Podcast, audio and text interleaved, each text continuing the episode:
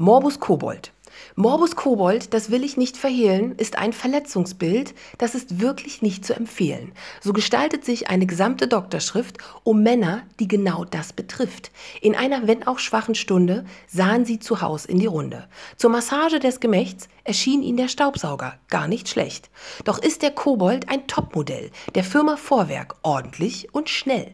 Das Wunder hinter der Supersaugkraft ist ein Häcksler in der Düse, der alles kleiner macht. Egal was von der Düse eingesogen, es wird gehäckselt, ungelogen.